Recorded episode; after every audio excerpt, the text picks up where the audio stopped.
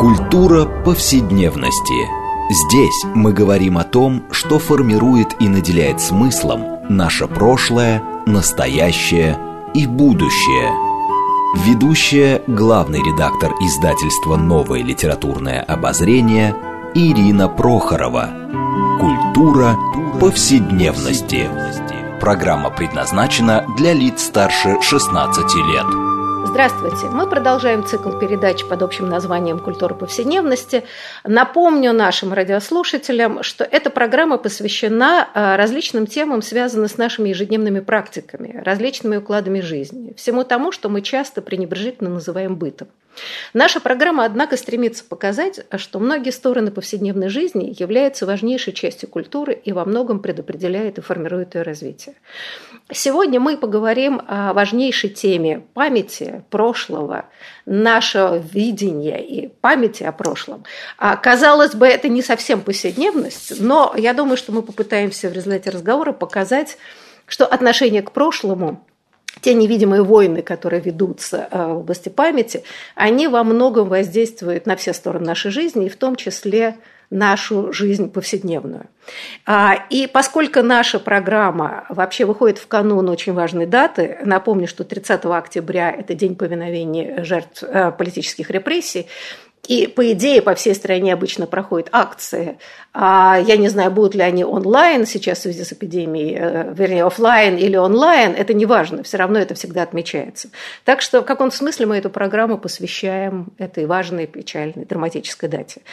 Э, и нашими гостями сегодня э, будут, представляя их, Екатерина Шульман, политолог, кандидат политических наук, преподаватель Института общественных наук РАНХИКС. Здравствуйте, Екатерина. Добрый день. день. Второй наш гость Николай Пле, исследователь мемориальной культуры и автор книги «Неудобное прошлое. Память о государственных преступлениях в России и других странах». Здравствуйте, Николай. А, я Ирина Прохорова, главный редактор издательства «Новое литературное обозрение», ведущая программы. Но, собственно, как уже повелось в нашей программе, мы отталкиваемся от какой-то важной книги, которая вышла недавно. И, собственно говоря, вот книга Николая Пле «Неудобное прошлое» а, – это, собственно, предмет нашего обсуждения. И я вот хотела бы сразу начать с такого вопроса. А вот эти войны памяти, которые в нашей стране бушуют уже на протяжении, наверное, ста лет и никак не могут закончиться. А, и э, уже сложилось такое некоторое мнение, что наша страна такая особенная, она у нас вообще как бы это модная тема особой стати нашей страны, она у нас особенная в смысле, что мы такие единственные несчастные, которые не можем с этой преступной памятью разобраться. Что, в общем, ваша книжка, Николай, показывает, что совсем не так. Но вот у меня вопрос, в данном случае ваши некоторые суждения интеллектуалов, а, а собственно говоря, почему сложилась идея, э, вот вообще идея такого эксклюзивности. На самом деле, есть же, например, такой э, интересный пример, что нам кажется, что и э, тоска в эмиграции, вообще проблема эмиграции, вот, да, мы знаем по первой, по второй, по третьей эмиграции, это тоже кажется эксклюзивным опытом, хотя на самом деле травмы эмигрантов были по всему миру, огромные сообщества итальянцев, ирландцев, кого только не было. Вот эта идея, что одни мы такие, которые с чем-то не можем справиться, или у нас особая тоска, это связано с чем? Вот как сложилась такая культурная единица? Прежде чем мы пойдем вообще говорить об опыте других стран. Вот с вашей точки зрения. Кто ну, Я думаю... Да, Николай, пожалуйста.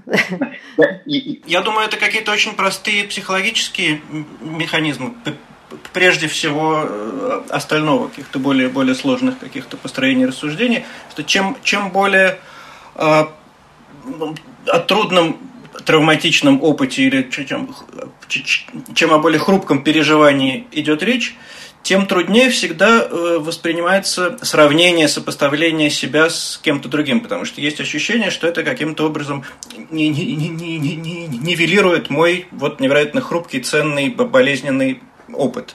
А, это кажется, кажется практически всегда так работает. И вы назвали вот там какие-то иммигрантские переживания, которые всегда, это опыт всегда непростой и болезненный. А, и вот, собственно, тема этого трудного прошлого, который, трудного прошлого, который это, это фактически термин, да, речь идет о прошлом не просто о каких-то там болезненных страницах, да, а о таком прошлом, которое, о таких преступлениях, в которых виноват, виновато то сообщество, которому принадлежит говорящий. И тут всегда особенно трудно об этом говорить, особенно много выстраивается каких-то механизмов ухода, блокировки и так далее. Вот этот вот нежелание э, быть сравниваемым один из таких, кажется, механизмов, очень понятных. Екатерина, ваше а, мнение? Я думаю, что тут есть еще одна и тоже чрезвычайно простая причина. Это просто невежество. Люди не знают друг о друге. А, свой собственный опыт, а, то, что происходило вокруг тебя, известно в больших подробностях. Чем больше деталей, тем больше уникальности. А опыт других сообществ, других стран, других эпох либо вообще неизвестен, либо известен в самых общих терминах. Поэтому кажется, что нет, это не может быть похоже на то, что пережили мы, потому что это что-то такое, во-первых, далекое и малопонятное, непонятное, во-вторых, нечто совсем другое. А, поэтому вообще э, чем, чем больше э, невежества, э, тем больше уникальности, тем легче верить в эту самую уникальность и неповторимость. Когда начинается изучение, когда начинается просвещение, когда приходит знание, то тут выясняется это такой э, опыт смирения, через который проходит каждый, кто вообще что-нибудь изучал. Когда понимаешь, что такое типическое, когда понимаешь, что такое общераспространенное, когда понимаешь, насколько ты не, не своеобразен, как тебе казалось. Это и для индивидуума трудно признать, а уж для целого сообщества, для страны, для э, культуры сказать, ой, знаете, мы ужасно похожи на э, кого-то другого, таких как мы вообще-то много. А, э, в этом видится нечто унизительное. Но если через эту детскую эмоцию пройти, то дальше, на, следующем шаге, в этом признании собственной неуникальности будет очень большое облегчение. Если с другими тоже такое было, и другие это пережили, то мы не одни на свете такие несчастные, совсем не самые несчастные, вообще никто не самый несчастный. А все как-то с этим справляются, значит, мы тоже с этим справимся. Вот если эту гордыню э, уникальности как-то отложить, э, то можно и избавиться и от травмы, которая с этим связана.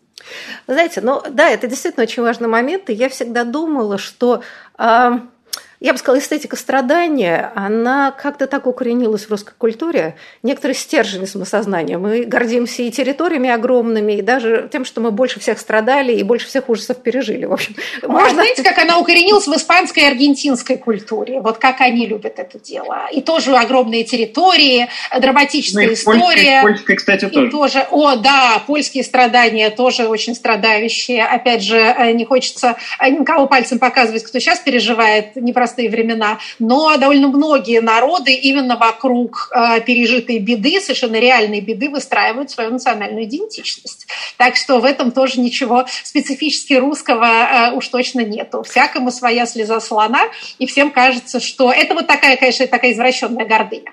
Э, если наше да. несчастье самое несчастное, то значит, что мы одновременно какие-то особенно великие. Совсем этого, это истребить тоже невозможно и, наверное, не нужно, но но, понимаете, как во всяком взрослом сознании, в отличие от сознания инфантильного, есть мера есть, э, так сказать, пропорции здоровые соблюдены. То есть ты понимаешь, что да, в, в твоем опыте и в твоей культуре, в твоей стране есть нечто, что отделяет их от всех остальных и делает тебя тобой и твою культуру твоей культурой, но при этом есть и черты сходства, и, возможно, проведение параллели. Я еще так, э, так сказать, настойчиво об этом говорю, потому что в моей науке это тоже больное место в политологии. Есть сравнительная политология, которая занимается компаративистикой, которая сравнивает одни политические модели с другими политическими моделями похожими. И вот эти сравниваемые модели, они в этот момент обижаются очень сильно и говорят, как вы смеете значит, нас класть рядом с кем-то? Таких, как мы, вообще никак не бывает на белом свете, никогда не было и, никогда не будет.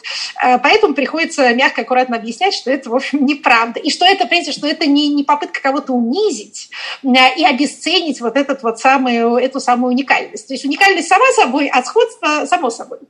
Да, но здесь, мне кажется, эм, ведь такое блокирование блокирование возможности сравнения а, и упоения собственными страданиями и преступлениями, да, причем, так сказать, одних граждан против других, вообще, мне кажется, блокирует возможность а, Ну вот движение вперед, да, недаром, что сейчас э, вся мемориальная культура вообще так э, после Второй мировой войны, о чем писала Алида Асман, э, одна из главных исследователей мемориальной культуры, что вот эти ужасы э, реальности Второй мировой войны, нацизма, коммунизма, всех преступлений развернули общество от проекта будущего – к переосмыслению прошлого, а, что очень важно, да, вот эта проработка прошлого, которая идет, в общем, во многих странах переоценки. Но в данном случае а, мы же видим, что вот это отсутствие проекта будущего очень сильно, я бы сказала, не очень позитивно влияет на, на общество.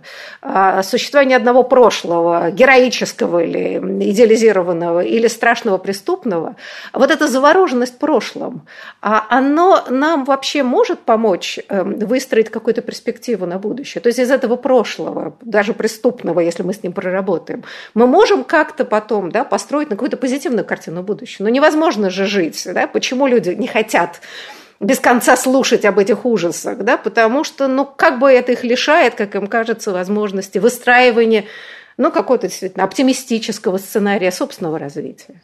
Вот как с этим быть? Вот это а, что лучше, грубо говоря, бесконечно копаться в прошлом, а иногда нам предлагают этого не делать, давайте мы забыли и пойдем вперед.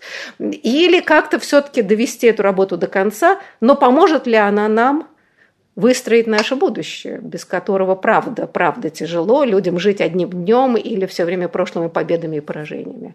Вот здесь какая дилемма, с вашей точки зрения? Николай. А, вы знаете, прошу прощения, это явная тема Николая, он должен а, на это ответить подробнее. Я только одну реплику а, себе позволю. А, понимаете, в чем дело? Да, а, копаться в прошлом, а, особенно если это выражать в таких терминах, как-то грустно и регрессивно. Но тут сразу вспоминается, какими прогрессистскими, какими модернизационными, какими авангардными были э, главные проекты начала XX века, фашистские и коммунистические. Как они смотрели в будущее, как они отбрасывали прошлое, как они были заворожены всем новым, какие они были футуристические.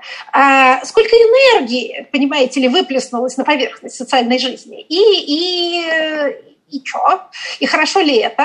То есть, понимаете, э, говорить о том, что э, обращенность к былому, оно как-то мешает нам здорово развиваться в настоящем и отбирает у нас будущее, это, в этом есть своя валидность, я понимаю. Но, опять же, давайте помнить, э, до чего дошли те направления мысли, которые были, так сказать, вот полностью устремлены э, в день грядущий и особенно базировались на ценностях молодости, энергии и обновления. У молодости, энергии и обновления есть своя темная сторона. Соглашусь. Николай, ваша позиция. Да-да-да, да, это, это, это, это хорошее замечание. И кажется, нет в реальности вот такой альтернативы, да, можно, можно вот копаться, копаться в прошлом, а можно э, э, двигаться в, в будущее. Вот что вот, вот мы сейчас решим, и как, как, нам, как нам действовать, какая альтернатива правильная и так далее. Кажется, те э, страны, общества, которые эту самую мемориальную культуру, работающую, вот эту самую проработку, проработку прошлого, смогли запустить полноценную, это как раз общества, которые э, понимали, что есть необходимость двигаться дальше, и есть какие-то э, очевидные проблемы в прошлом, которые это движение тормозят. То есть эта работа, в частности в Германии, была связана с осознанием того, что есть необходимость двигаться вперед и есть тормозящие, тормозящие факторы. А тогда как завороженность прошлым, которая мы наблюдаем э, у нас, собственно, связана с тем, что э, нет ни образа будущего, да, много написано и сказано о том, что образ будущего нам заменяет э, прошлое, и вместо, вместо будущего, значит, мы всматриваемся внимательно в, в, в прошлое. А, то есть это не, это не э, способ э, движения, да, это не сознательно выбранная модель работы. Это скорее э, некоторая вынужденная стратегия в ситуации, когда, когда э, будущее некоторым образом заблокировано, и этот образ э, отсутствует. Вы знаете, ну вот э, мне кажется, что в вашей книге «Неудобное прошлое» очень важный тезис о том, что если мы действительно откажемся от вот этой героизации и уникальности нашего э, прошлого и ужасов и сравним себя с опытом других стран, которые пытаются тоже разобраться с преступным прошлым, то мы найдем некоторые способы и проработки прошлого, да, ну и как бы некоторого гражданского примирения. А, но всегда, если с кем-то сравнивается, то с Германией, которая остается некоторым таким, а, как кажется, идеальным вариантом. Но вот мне, я бы начала, между прочим, попробовала поговорить о других странах. А Германию оставив на закуску, если у нас останется время. Ну, например, Испания. Страна, которая очень похожа по многим вещам. То есть в прошлом очень много, начиная с раннего нового времени, очень много каких-то параллельных сюжетов. Там воинственная церковь, а, империя, ну и так далее, и так далее. Гражданская война страшная, франко, фашистский режим. А, и э, вот эта страшная память э, столкновения республиканцев и франкистов и всех преступлений с той и другой стороны. А вот как Испания пыталась пыталась решать эм, эту проблему памяти, и насколько это может быть плодотворно для нас. Вот, может быть, несколько слов об этом. А, да, действительно, Испания очень э, очень интересная э, большим количеством параллелей страна, но я просто когда э, над книжкой работал, я себе запретил методологически выбирать какую-то страну как, как э, вот особенно близкую. Да, это неправильный подход. А Испания крайне интересна тем, что э, да, она ломает, во-первых, э, простую такую транситологическую э, модель, что вот происходит демократизация, и общество, страна сразу занимается проработкой прошлого. В Испании произошло, в общем, ровно наоборот, после смерти Франка, вполне в рамках демократического такого процесса обсуждения – а, ну, еще э, наклевывающегося демократического процесса, но тем не менее разные политические силы договорились забыть о прошлом. И был э, выработан известный испанский пакт о забвении. Собственно, потому что было решено, что вот если мы сейчас будем копаться в прошлом, мы не сможем двигаться, двигаться вперед, мы погрязнем в этих разборках и так далее. А, и Испания очень долго была примером э, того, что вот можно от этого груза тяжелого прошлого, разделяющего и так далее, просто освободиться и, и, и двигаться вперед. Но дальше произошла очень интересная вещь. Э, спустя 25 лет новое поколение повзрослела и вышла, в общем, на, на политическую сцену, стала э, значимым. И э, пошло движение снизу, э, то, что, то, что получило название феномен массовых эксгумаций. Когда внуки, э, избавленные от страхов, сковывавших их родителей, начали искать, э, где похоронены их деды. Э, и э, это, это приобрело масштаб общенациональный. Это движение именно запущенное вот снизу, такими поисковиками, краеведами и так далее.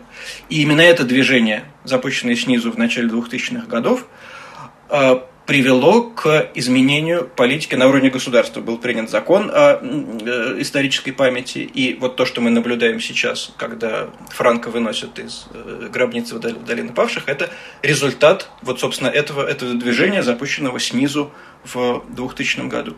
То есть это очень любопыт, любопытный процесс такой сложной, сложной не, э, не одномерной модели, а, и действительно очень, очень интересно наблюдать, как, как э, сейчас происходят эти, эти э, дискуссии. Я с интересом наблюдал э, в онлайн, когда Франко выносили, как, какие войны памяти проходят в комментариях э, в, в, в интернете. Эта тема вполне до сих пор живая. А, Екатерина, а я хотела, знаете, задать вот какой вопрос. Я сейчас понимаю, что я в каком-то смысле сейчас провоцирую, и, может быть, это очень исторически некорректно. Но можем ли мы, например, считать, что вот этот заговор молчания, недобровольный во многом, но тем не менее, произошел в брежневское время? Вот был какой-то выплеск, эм, да, значит, разоблачение культа личности Сталина, а что-то напечатали, реабилитировали людей, что на самом деле важнейшая вещь. Им лишили, все-таки им вернули человек и достоинство, и профессию, и как-то признали их невиновность. А потом было забвение. То есть Сталина не упоминали, но и про репрессии практически в официально не упоминали. Была какая вот такая низовая память там, читали Солженицына из-под полы, пересказывали семейные саги и так далее. Дальше, казалось бы, перестройка, это все выплеснулось наружу, и казалось, ну вот, уже поговорили, договорились, можно уже успокоиться. Но ведь российская ситуация, она как-то все равно пошла не по тому пути. Вот ваше впечатление, ну, да. Как верно заметил Николай, это очень нелинейный процесс. Угу. Мы эту нелинейность объясняем тем, что не, просто не случилось какого-то финального покаяния, поэтому вот я-то остался в ране, и там каждые 25 лет опять происходит какая-то ползучая сталинизация, потом десталинизация чуть менее ползучая, а, и дальше все опять снова здорово. Но а, я сомневаюсь, что окончательное решение мемориального вопроса в принципе возможно. Действительно приходят следующие поколения, у которых, скажем, нет тех ограничений, ограничений, которые были. Иногда у них нет той заинтересованности, которая была, и тогда это будет молчащее поколение, наоборот, которое как раз отложит в сторону э, этот груз исторической памяти, а потом придут их дети, внуки предыдущих, и снова зададут те вопросы, которые им в этот момент покажутся актуальными. А если хотите посмотреть, насколько это бесконечный процесс, ну, посмотреть на Соединенные Штаты. А вот кого наизнанку выворачивает сейчас. Они тоже пытаются переосмыслить всю свою историю, потому что им вдруг открылось, как там, не знаю, в э, перестройку и в ранние 90-е людям открылось, что Советский Союз был вообще создан э, на преступлении, и преступлением держался, и что в центре его организации людоедов, которые никуда никуда не делась и продолжает функционировать. Тут вдруг в Соединенных Штатах э, некоторые части ее мыслящего класса открылось, что это страна, построенная на рабстве, что это было ее целеполагание, э, что это до сих пор осталось внутри э, ее социального организма. Вот, вот, боже мой, вот оказывается мы какие, да, вот мы тюрьма народов. А, значит, мы преступное социально-политическое тело. А, то есть тут нельзя закончить, к счастью или к сожалению. Можно считать, что это вот как это ужасно, что каждый раз следующее поколение опять возвращается возвращаются к этим самым войнам, а можно сказать, что это э, признак неубиваемости духа человечества, человеческого и нравственное чувство, которое никогда не засыпает. Э, если его можно на некоторое время усыпить, потом оно проснется. Ну и действительно, э, покойников носят туда-сюда постоянно. Нам тоже кажется, что это наша история с нашим мавзолеем, а на самом деле, вот как пример Франка говорит, и пример многочисленных латиноамериканских стран, у которых тоже много всякого добра было в прошлом, нет ничего более беспокойного, чем кладбище. Э, там все время э, что-то происходит. Закопали, выкопали и опять э, куда-нибудь отнесли. Насколько это все живо и насколько это опасно, ну, в общем, наша история Юрия Дмитриева тоже очень хорошо показывает, которая вообще выглядит как эпизод из фильма ужасов, когда вот раскопали захоронение и оттуда поднялся какой-то злой дух, который заново ест людей. Но на самом деле даже безо всякой мистики понятно, о чем идет речь. Он прикоснулся к токсичной материи. А она, э, так сказать, отзывается в сердцах людей очень по-разному. В том числе она отзывается в сердцах тех людей, которые хотят немедленно прекратить любое здесь э, раскапывание. Еще раз повторю, вот э, то, что мы здесь не одни такие, это уже понятно, но у Николая есть рецепт, как, по крайней мере, если не остановить этот процесс, похоже, что он неостановим, но сделать его менее разрушительным и извлечь из этого какую-то полезную социальную энергию, а не, наоборот, э, деструктивную социальную энергию. Вот мы должны, к сожалению, прерваться на самом интересном месте, как обычно, но мы делаем ненадолго. Пожалуйста, не переключайтесь. После перерыва мы продолжим разговор о мемориальной памяти э, и нашей стране, разумеется.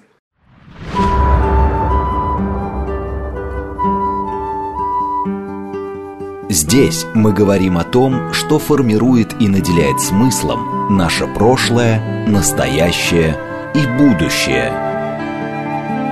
Культура повседневности. Мы продолжаем э, наш цикл передач под общим названием «Культура повседневности». Напомню нашим радиослушателям, если они подключились только сейчас, что мы сегодня говорим о нашем неудобном и трудном прошлом, о том, как с этим прошлым работать, как эта память помогает или мешает нам э, двигаться вперед, как говорили это времена, в свое время. А, и э, мы отталкиваемся от очень важной книги, которая недавно вышла. Это книга Николая Эпле «Неудобное прошлое. Память о государственных преступлениях в России и других странах». И напомню, что наши гости сегодня сам автор Николай Эпле, исследователь мемориальной культуры, и Екатерина Шульман, политолог, кандидат политических наук, преподаватель Института общественных наук Варнхикс. А, и я, Ирина Прохорова, главный редактор издательства «Нового литературного обозрения», ведущая программы. Ну, вот мы как бы закончили на такой очень важной ноте. Но я бы хотела, э, давайте, может быть, мы еще какой-то пример э, интересный приведем из стран, например, Аргентина. А, насколько там, да, вот там было большое количество преступлений, преследований, исчезновений людей. А как в Аргентине решался этот вопрос? Может быть, э, в Аргентине, я думаю, что вообще мало кто знает, кроме как мюзиклов. А, вот, вот что там происходило и как мы можем сравнить это с нашим, насколько там есть какие-то элементы воспоминаний и забвения, которые могут оказаться для нас важными и значимыми.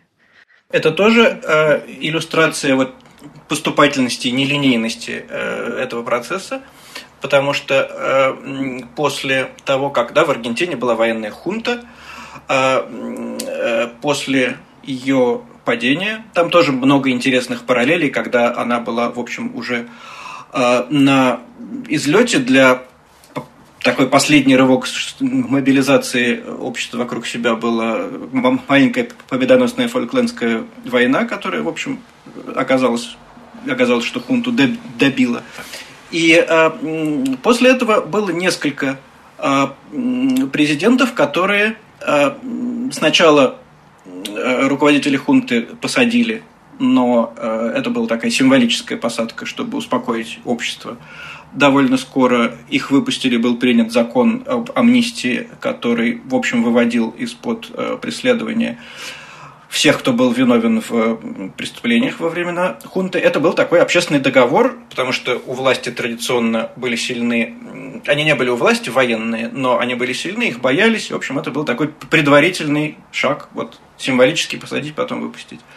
А потом, через 10 с небольшим лет, стало понятно, что обществу этого недостаточно. А, и а, началось тоже, ну, в общем, как, как, как э, во многом похоже на Испанию, начался процесс давления снизу, общественный. И он очень любопытный, потому что очень любопытны, опять же, поучительные э, э, примеры, как общество может действовать в ситуации, когда, в общем, а, руки у него практически связаны. Да, есть закон, запрещающий э, преследовать э, виновных. А юридических механизмов не существует. И э, Аргентина очень интересна примерами, ну, в принципе, примером давления общества, потому что аргентинские бабушки и матери площади Мая, которые фактически тоже своим, своим хождением по площади перед президентским дворцом а, создали с портретами с портретами погибших своих. Портретами с портретами да э, пропавших скорее пропавших исчезнувших да. ну естественно да. что их уже в живых не было но тем не менее они вот исчезали и было было неизвестно да, что да, такое да, с ними произошло. Там получился такой удивительный неологизм исчезнутые по-испански. То есть они как бы исчезли но мы знаем что они исчезли не сами по себе. А, то есть, да, началось все с, с, с матерей и бабушек, потому что это оказалось невероятным э, таким фактором и э, объединение, консолидации общества вокруг э, этого, и давление на власти, и, и международные э, правозащитные организации э, стали поддерживать и сотрудничать с аргентинскими правозащитными организациями. То есть это очень интересный, очень интересный пример вот общественной, общественной инициативы. Но возвращаясь да, к, тому, что, к, тому, к тому, что было потом, а, потом десятилетиями, в общем, а, э, общество выдумывало механизмы, как а, этих самых преступников к ответу а, привлечь и, в принципе, сдвинуть а, государственную политику. Там очень интересные были примеры, например, судов, судов правды, когда, когда можно было завести дело, нельзя было обвинить, но можно было, запустив юридический механизм, заставить, например, архивы выдать документы. А, или военных, призвать военных дать, дать показания. И судьи, потихонечку поняв, что происходит, начали сотрудничать. И в ситуации, когда, в общем, политика государства вполне себе направлена не на раскапывание прошлого, а, в частности, например, судебная система, судьи – начали сотрудничать с гражданским обществом. И так далее, и так далее. Таких, таких примеров в Аргентине. Ну, я хочу добавить одну деталь, чтобы нам эта компания общественного давления представляла, что называется, в своем истинном цвете. Э, три руководительницы были этого движения, вот бабушек матерей площади 9 мая, все три были убиты. Да. Так что там э, это не то, что вот так вот... Э, мемориальная политика – это не, небезопасно весьма. Я об этом сказала, говоря о деле Дмитриева. А вот э, еще один пример. А, значит, опять же, не, не, не дай бог никому. И эта хунта уже самой не было как таковой, но были ее наследники – и вот эти три, три женщины, которые начинали это движение, все три не своей смертью умерли.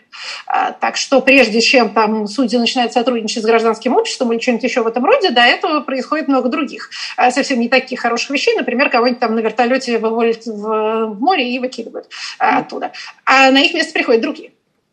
Слушайте, ну вот, э, слушая вас, если так вот мы сейчас начнем сравнивать, почему бы и нет, но можем ли сказать, что сейчас в России начинается это движение снизу? Но все-таки, да, есть целый ряд примеров. Это, опять же, то же самое, затребование Э, документов, э, поиски непосредственных убийц, да, кто, кто давал указания, репрессировали там, да, деда или там, прадеда и так далее.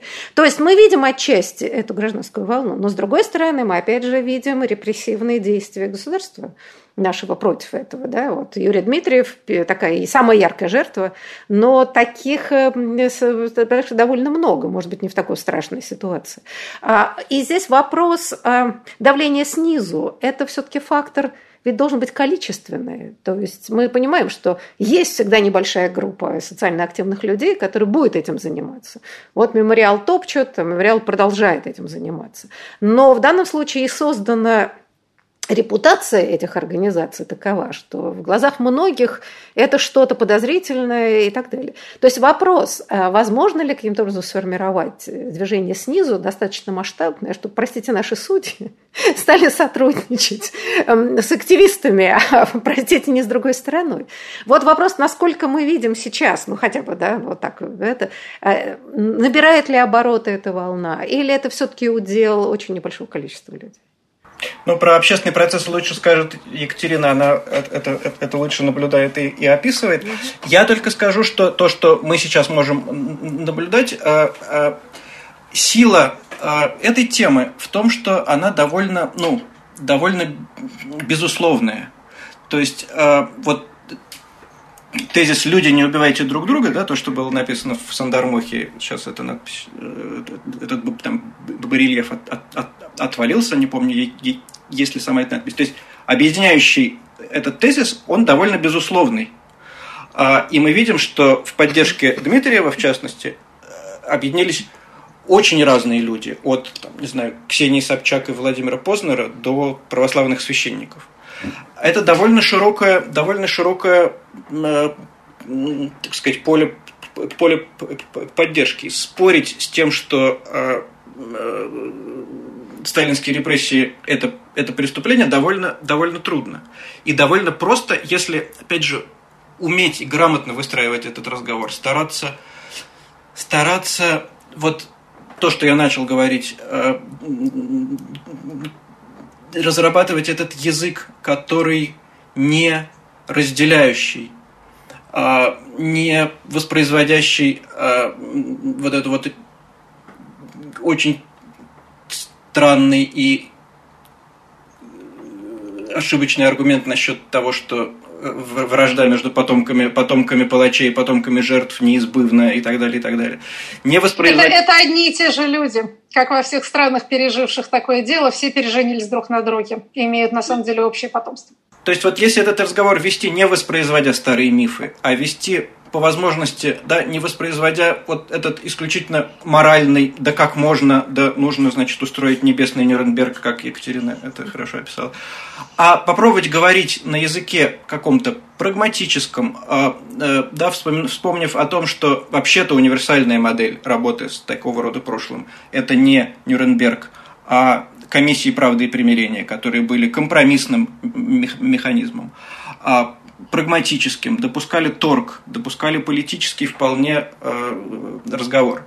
А вот если попробовать э, вести этот разговор таким образом, кажется, это будет способствовать только расширению этой, этой, этой базы поддержки. Мы видим, что она, что она действительно растет. Я все время привожу пример, что мы в ведомостях, когда я работал, посчитали, какое число акций э, мемориальных проходят в, в день э, памяти жертв репрессий, там, кажется, в в 2007 году, когда еще президент ездил в Бутово и так далее, и в 2015. И выяснилось, что это там, две акции против 22.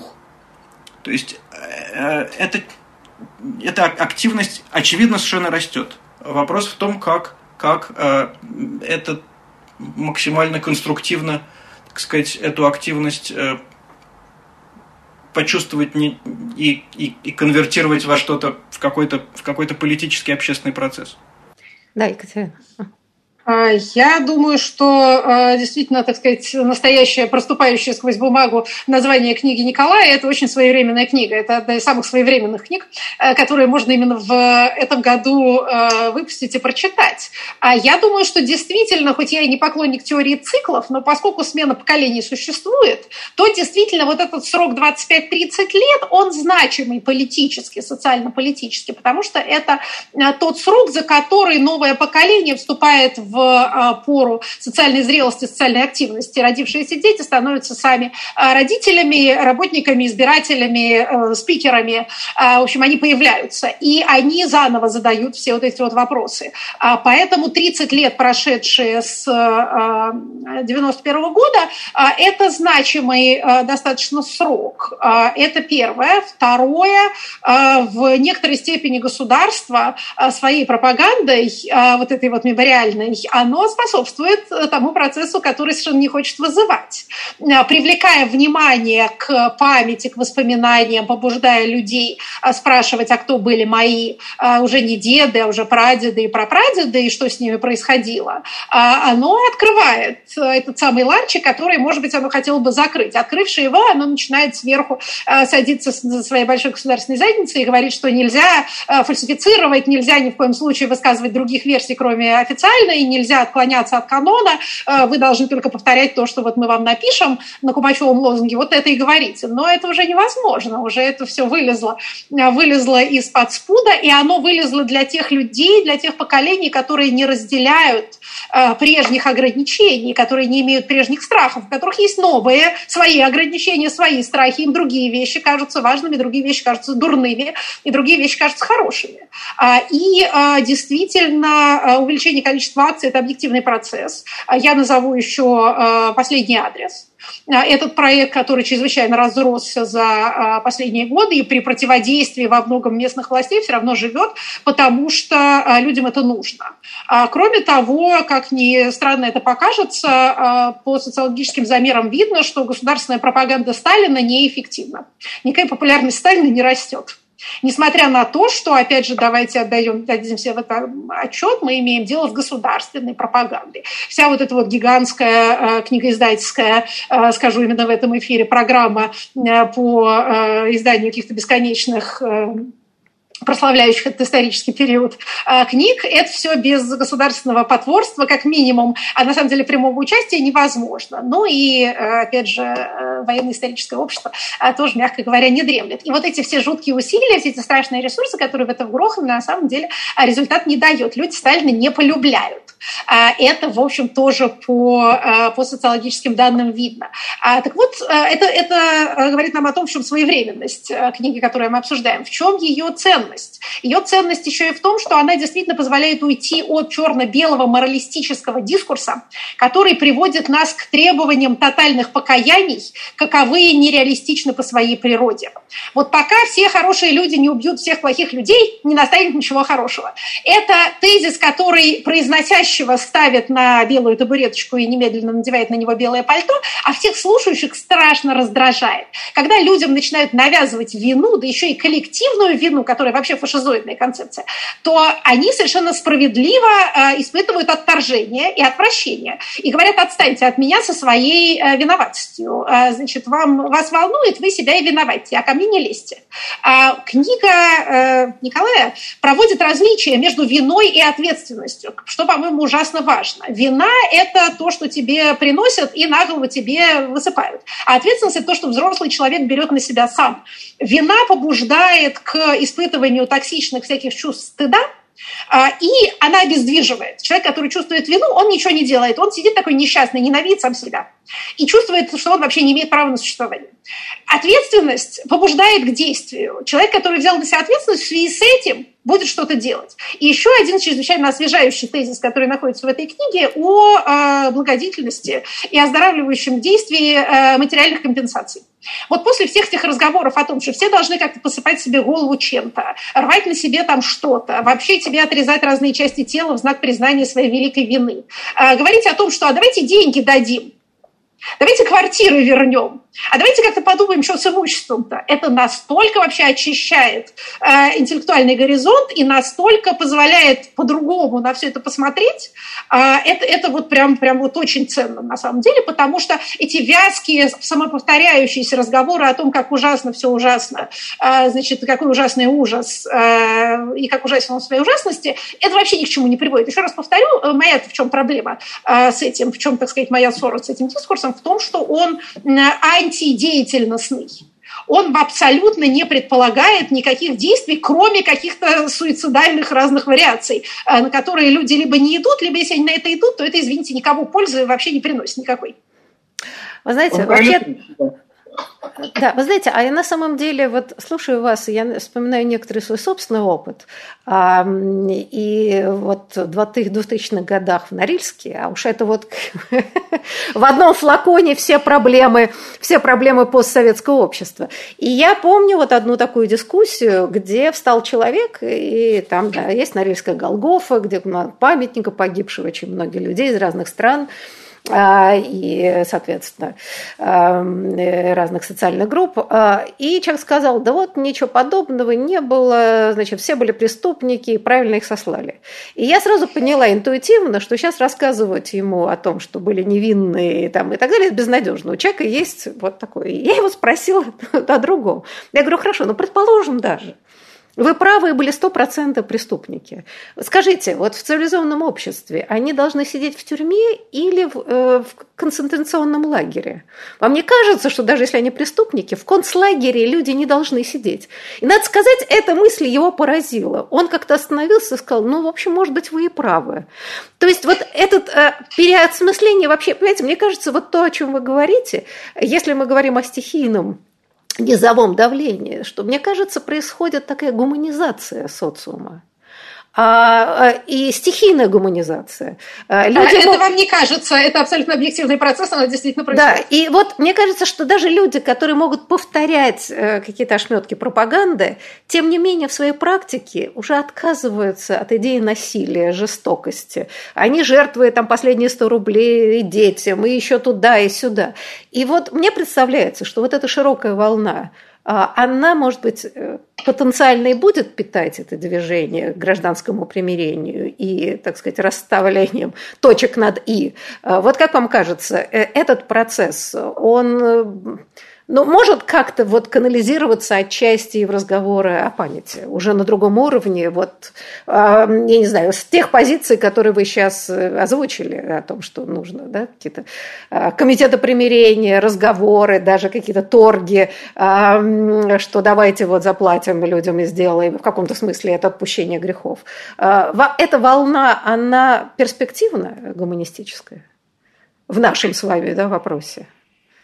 Я только совсем коротко могу сказать, что в принципе а, вот то, что это часть разговора действительно об этой волне. Но, в принципе, бум памяти, который начался в, там, в 90-е, в конце 80-х годов в Европе, и сейчас достал нас, вот этот вот переход от там, героической памяти к трагической и так далее, это, в принципе, акцент на гораздо больший, на частных историях, на человеческих историях. И вот мы знаем, это уже началось несколько лет назад, э, подстрочник и так далее, а есть невероятный бум э, запроса на, на частные человеческие, человеческие истории. Не историю вот большую, а историю с точки зрения, с точки зрения человека. И это, это точно волна существует, и она точно эм, э, э, э, это, это элемент вот той самой гуманизации, который точно льет воду на эти наши жернова, о которых мы говорим. А это те жернова, которые мелют медленно, но чрезвычайно мелко. Мы знаем, кто этот мельник, а, который, собственно, управляет этими жерновами. Так что да, это процесс не скорый, но а, неизбежный. А, совершенно неизбежный. А вот сколько народу, пока мы с вами разговариваем, записывают на диктофон своих бабушек и дедушек, чтобы те им рассказали, а, как вообще чего было, что они помнят, и сколько людей могут хотя бы в конце своей жизни, избавившись от такого советского страха, рассказать правду, не повторять политинформацию, а рассказать что-то, что они на самом деле помнят. И это будет все расшифровано в проектах типа «Прожито» и многих других, и безо всяких проектов, просто в семьях. Это останется, и действительно это помогает помогать людям э, как-то вообще укорениться в историческом времени. Это трудная работа, потому что действительно, когда мы говорим о том, что там у жертв и палачей общие потомки, тут надо иметь в виду, что те, кто принадлежали к репрессивной системе, имели больше шансов оставить этих потомков.